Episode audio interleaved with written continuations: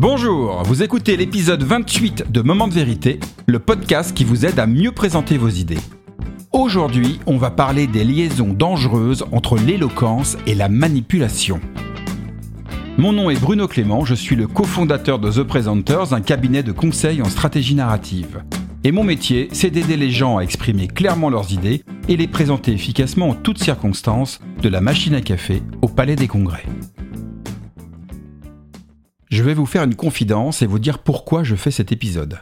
Tout simplement parce que régulièrement, quand quelqu'un qui n'est pas du métier me demande ce que je fais dans la vie et que je lui explique, j'ai souvent une réaction contrastée qui oscille entre une forme de fascination et de suspicion.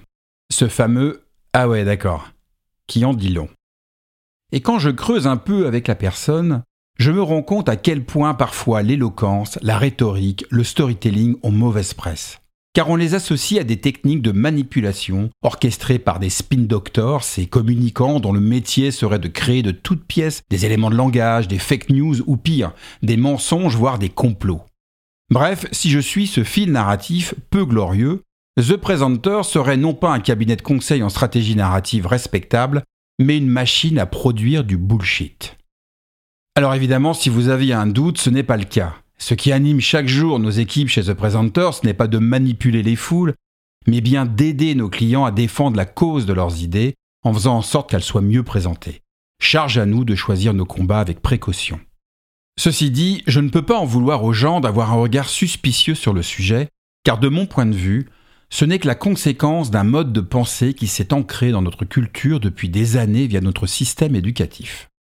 Pour illustrer mon propos, le meilleur exemple, pour ne pas dire le pire que je puisse vous donner, c'est cette fameuse tradition des concours d'éloquence au sein des universités et des facultés de droit.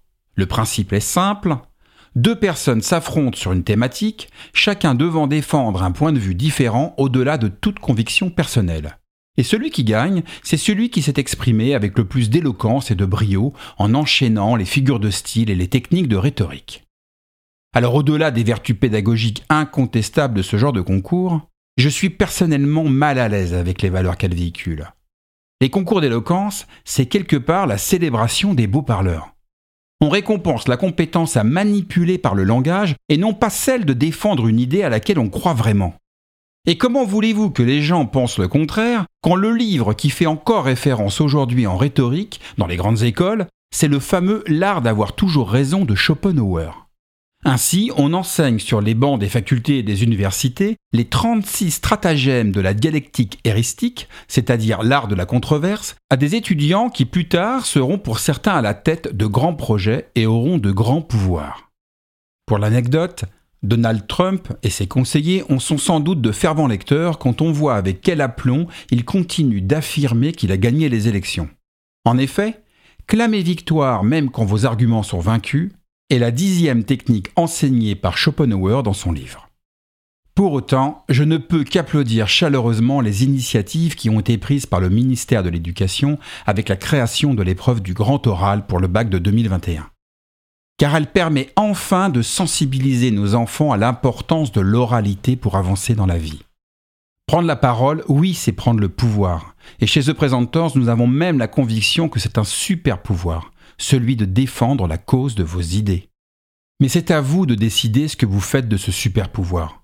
Soit vous choisissez le camp des beaux parleurs et vous l'utilisez pour manipuler et servir vos intérêts personnels, soit vous décidez de devenir un bon orateur pour avoir le super pouvoir d'inspirer et de mobiliser pour faire avancer vos idées.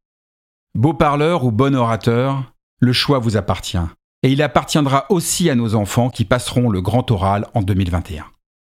Et si vous hésitez, je vous conseille d'écouter l'épisode 9 de ce podcast qui fait le point sur la différence entre un beau parleur et un bon orateur.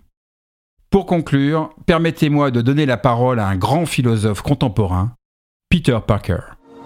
Quoi que puisse me réserver la vie, jamais je n'oublierai ces mots.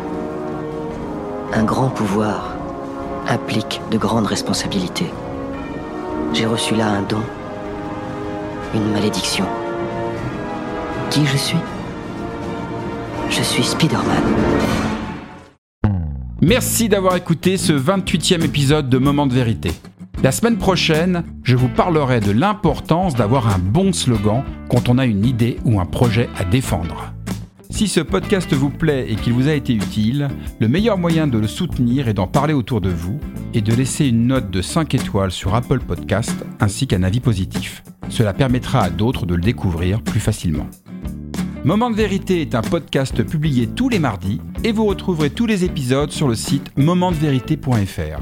Vous pouvez également vous abonner sur la plateforme de votre choix, Apple Podcast, Deezer ou Spotify. Je vous dis à très bientôt sur Moment de vérité, le podcast qui vous aide à mieux présenter vos idées.